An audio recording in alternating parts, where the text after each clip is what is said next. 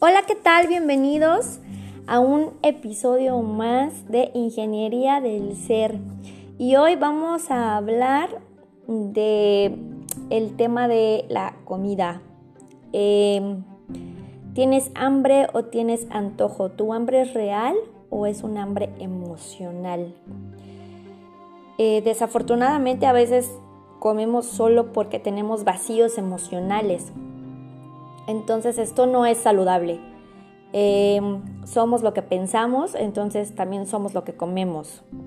Así que es súper importante aprender a identificar cuando el hambre es real o emocional. Y para eso hay como que cinco puntitos que nos pueden ayudar o cinco factores que nos pueden ayudar a identificar qué tipo de hambre estamos teniendo y así tal vez poder identificar em, qué vacío emocional nos está llevando a esto.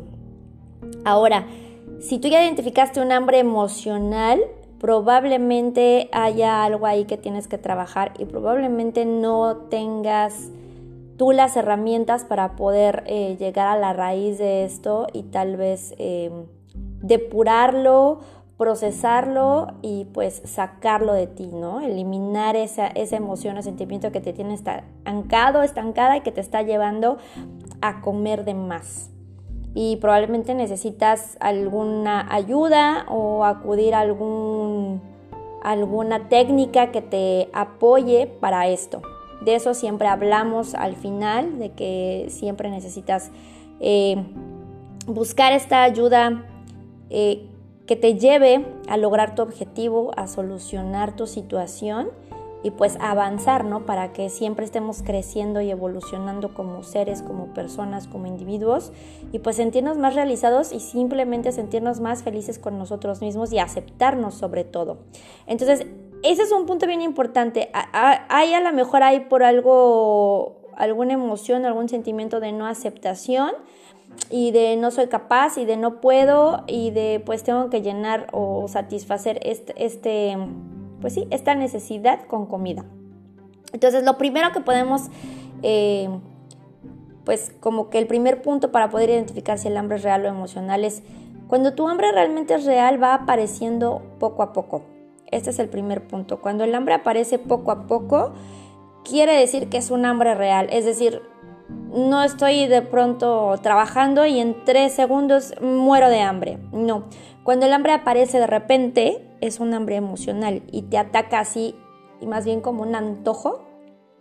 Eh, esa es hambre emocional. Entonces este sería el primer punto para identificar cuando nuestra hambre va gradualmente y dices, como que ya me está dando hambre eh, es real.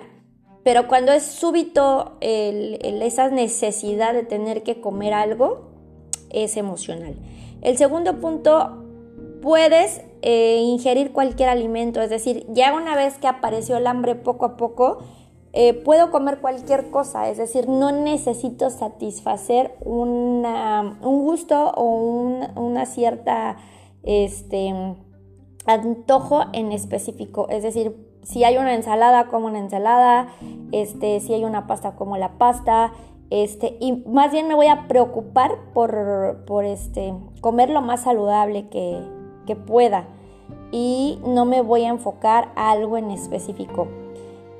En cambio, cuando el hambre es emocional, debe ser exactamente el antojo que se te presenta en ese momento. O sea, si pensaste en un gansito, o sea, no, me tengo que comer un gasito, sí, o me tengo que comer unas papitas porque eso es lo que quiero, o me tengo que tomar una Coca-Cola porque es lo que quiero, o unos tamales, o una torta de cochinita, o lo que sea, y que casi casi mueves cielo, mar y tierra para conseguirlo, y no solamente vas a comer uno, sino que te vas a comer hasta hartarte de eso, entonces es hambre emocional.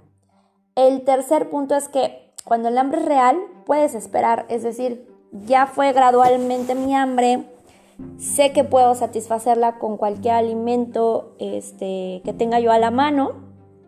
Y sin embargo si no es algo saludable puedo esperar, es decir, me puedo esperar esos 20 minutos a salir del trabajo, a recorrer el, el camino a casa o a salir de esta reunión para ir a buscar algo saludable o terminar la actividad con mis hijos, lo que sea que estés haciendo, es decir, mi hambre puede esperar porque es un hambre este, real, me explico, o sea, mi cuerpo lo está pidiendo, no mi mente, no mi emoción.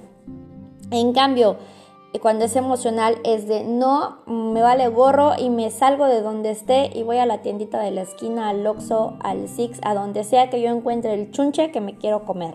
Entonces, esa es hambre emocional.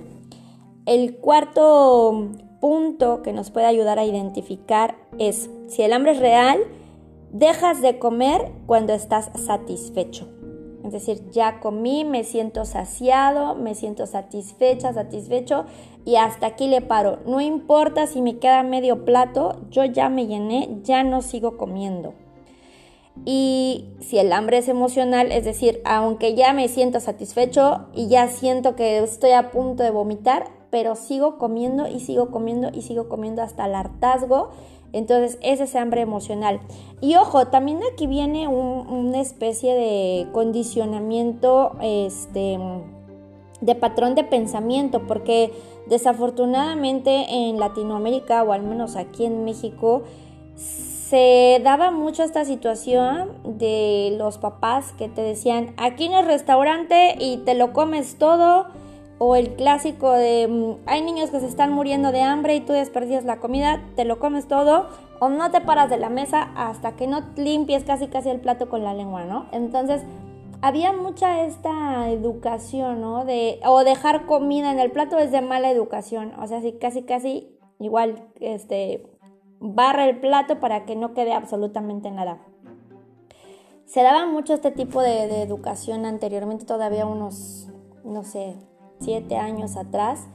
Últimamente, pues no, los papás ya son así de que ya, pues ya te llenaste, ya no comas, ¿no? Pero anteriormente a mí todavía me tocó que era de no te levantas de la mesa si no te tragas todo, así literal, ¿no? Entonces también tenemos, muchos adultos tenemos esta idea de que, híjole, no, es que es de mala educación, es que hay gente muriéndose en el otro lado del mundo y yo estoy desperdiciando, es que, es que, es que, es que, y te lo comes todo. Y no debe ser así. En el momento que ya te llenaste, guardas el plato, te lo puedes comer más tarde. O si estás en un restaurante, en un lugar, pues lo pides para llevar y te lo comes después. No tienes por qué comer hasta el punto de sentir que la comida se te regresa y que vas a vomitar porque aquí vienen otro tipo de emociones que se suman a la que te llevó a comer de más y de eso hablo Posteriormente, después de hablar del quinto punto, para identificar hambre real o emocional es, si es real, te sientes bien cuando terminas de comer. Aquí hablamos de lo que mencioné. Si el hambre es emocional, te sientes no solo indigesto, sino con culpa y con pensamientos de no debí comerlo, eh, soy un asco, soy una cerda, soy lo peor, y empiezas a crucificarte y a juzgarte como si hubieras matado a toda una población por lo que acabas de hacer. Entonces, aquí es donde viene esto. Son emociones negativas que se van a sumar a la emoción negativa que te llevó a comer eh, en exceso. Entonces, Ojo, es súper importante porque entonces te metes en un círculo vicioso y por eso se dan los casos de bulimia y de anorexia. Eh, la gente que ya eh, tiene una bulimia excesiva, pues obviamente va a presentar una anorexia. porque Pues porque no está comiendo o no se está nutriendo, más bien porque come en exceso y vomita. Entonces, ojo porque es súper delicado esto.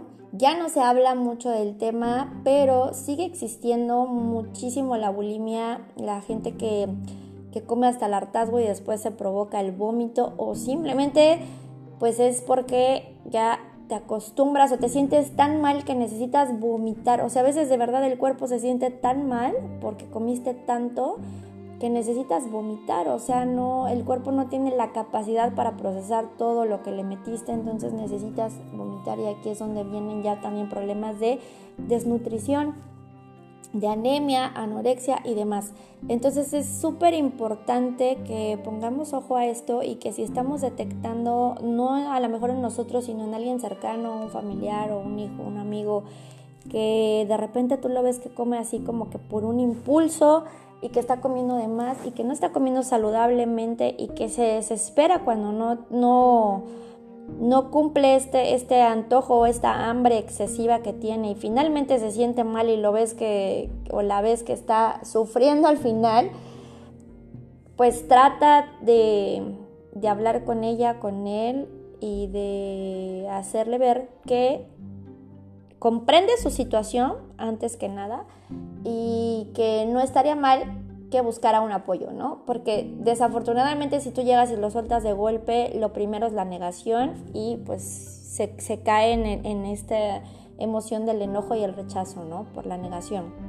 Entonces, y si eres tú, pues lo primero igual es la aceptación. Date cuenta e identifica si estás comiendo en exceso por porque tu hambre es emocional. Entonces necesitamos eh, depurar la emoción que nos está llevando a eso para que podamos estar saludables y podamos eh, tener una alimentación adecuada, sobre todo ya cuando está eh, siendo pues de peligro tu salud, ¿no? Cuando ya te estás poniendo en riesgo y tu salud no está siendo la mejor, porque pues vienen muchos otros problemas que se desencadenan de este tipo de, de cosas, ¿no? Ya sea que te vayas al extremo de una anorexia o la obesidad, que también es súper peligrosa porque también conlleva muchas otras cosas, que es el colesterol alto, la hipertensión, eh, hígado graso, incluso la, la, diabetes y pues N cantidad de cosas que se desencadenan por, por la obesidad. Entonces,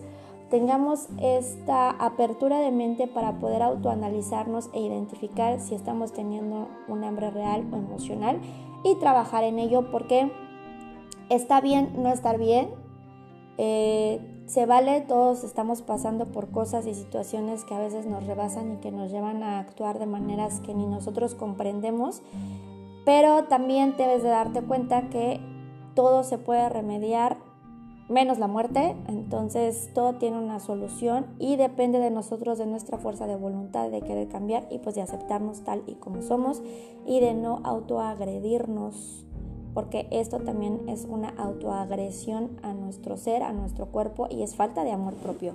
Entonces, bueno, recuerda que cuando no creas en ti, yo en donde quiera que estés creo en ti y hay una fuerza más grande que nosotros que también te va a sacar adelante y que cree en ti, te hace ser y estar. Y recuerda, no estás solo, no estás sola, así que ánimo, te mando un abrazo, un beso donde quiera que estés y nos estamos escuchando por aquí próximamente. Hasta luego.